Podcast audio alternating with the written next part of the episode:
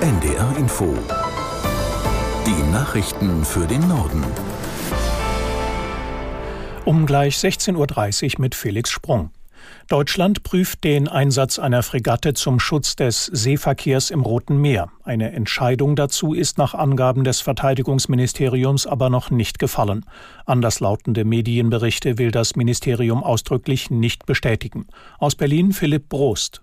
Auch die Vorsitzende des Verteidigungsausschusses im Bundestag, die FDP-Politikerin Strack-Zimmermann, weist auf die laufende Prüfung hin. Im Deutschlandfunk sagte sie, dass die Bundeswehr über drei geeignete Kriegsschiffe für einen Einsatz im Roten Meer verfügt. Aber nur eins davon sei aktuell einsatzbereit. Strack-Zimmermann spricht sich für eine Beteiligung der Bundeswehr zum Schutz der Seewege im Roten Meer aus. Denn als Exportnation ist Deutschland unmittelbar von den Angriffen auf Handelsschiffe betroffen. Die FDP-Politikerin rechnet damit, dass sich die EU-Außenminister am 22. Januar in Brüssel über eine europäische Militärmission verständigen werden. Dann würde sich auch klären, in welcher Form sich die Bundeswehr beteiligt. Das letzte Wort hat in Deutschland aber der Bundestag. Für den Einsatz braucht es ein politisches Mandat.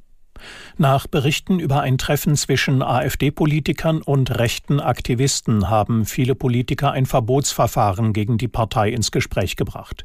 CDU-Chef Merz hat sich jetzt klar dagegen ausgesprochen. Er halte wenig von Parteiverboten, sagte er zum Abschluss der Bundesvorstandsklausur seiner Partei in Heidelberg. Ich glaube, wir müssen die Parteien politisch bekämpfen. Es bleibt immer eine Ultima Ratio. Man sollte das nie ausschließen. Aber zum jetzigen Zeitpunkt die AfD noch äh, sozusagen ähm, in ihrem Opfermythos und in ihrer Märtyrerrolle zu bestärken, dass man dagegen ein Verbotsverfahren anstrengt, das dann über Jahre dauert und zum Gegenstand einer dauerhaften politischen Auseinandersetzung wird, davon halte ich wenig. CDU-Chef Merz. In Göttingen läuft ein Großeinsatz der Polizei. Hunderte Anhänger der sogenannten Querdenkerszene ziehen unter dem Motto Versammlungsfreiheit statt Extremismus durch die Stadt. Sie wollen gegen die Politik der Bundesregierung protestieren. Zu einer Gegendemo hat ein Bündnis gegen Rechts aufgerufen. Die Polizei musste Sitzblockaden der Gegendemonstranten auflösen und die Demoroute der Querdenker umleiten, berichtet unser Reporter vor Ort. Es kommt den ganzen Tag über zu erheblichen Verkehrsbehinderungen. Das China-kritische Lager hat die Präsidentenwahl in Taiwan gewonnen. Der Kandidat der Regierungspartei DPP, Lai, setzte sich mit gut 40 Prozent der Stimmen gegen seine Konkurrenten durch, die bereits ihre Niederlage eingeräumt haben. Lai setzt sich für eine Unabhängigkeit von China ein. Es wird erwartet, dass sich Taiwan weiter an die USA annähert, während die Spannungen mit China anhalten und sich möglicherweise verschlimmern. Die israelische Armee hat nach eigenen Angaben im Zentrum des Gazastreifens ein Hauptquartier der islamistischen Hamas bombardiert.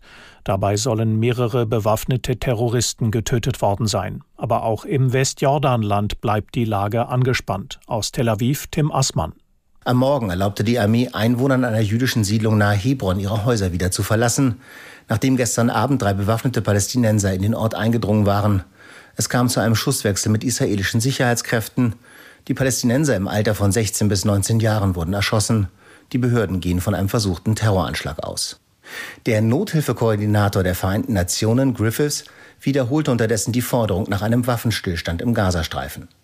Nach UN-Schätzungen wurden rund 360.000 Wohneinheiten in dem Küstengebiet zerstört oder beschädigt. Mehr als 23.000 Menschen kamen nach Angaben lokaler Behörden, die sich nicht überprüfen lassen, ums Leben. Die Ukraine ist erneut von Russland mit Raketen und Drohnen angegriffen worden. Insgesamt seien 40 Luftangriffe registriert worden, teilte die ukrainische Luftwaffe mit.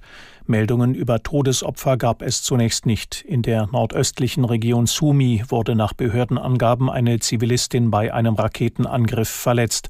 Dutzende Gebäude wurden beschädigt.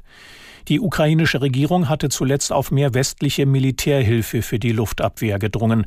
Es gibt Befürchtungen, dass die Unterstützung der Verbündeten für die Ukraine fast zwei Jahre nach dem russischen Einmarsch nachlassen könnte. Das waren die Nachrichten.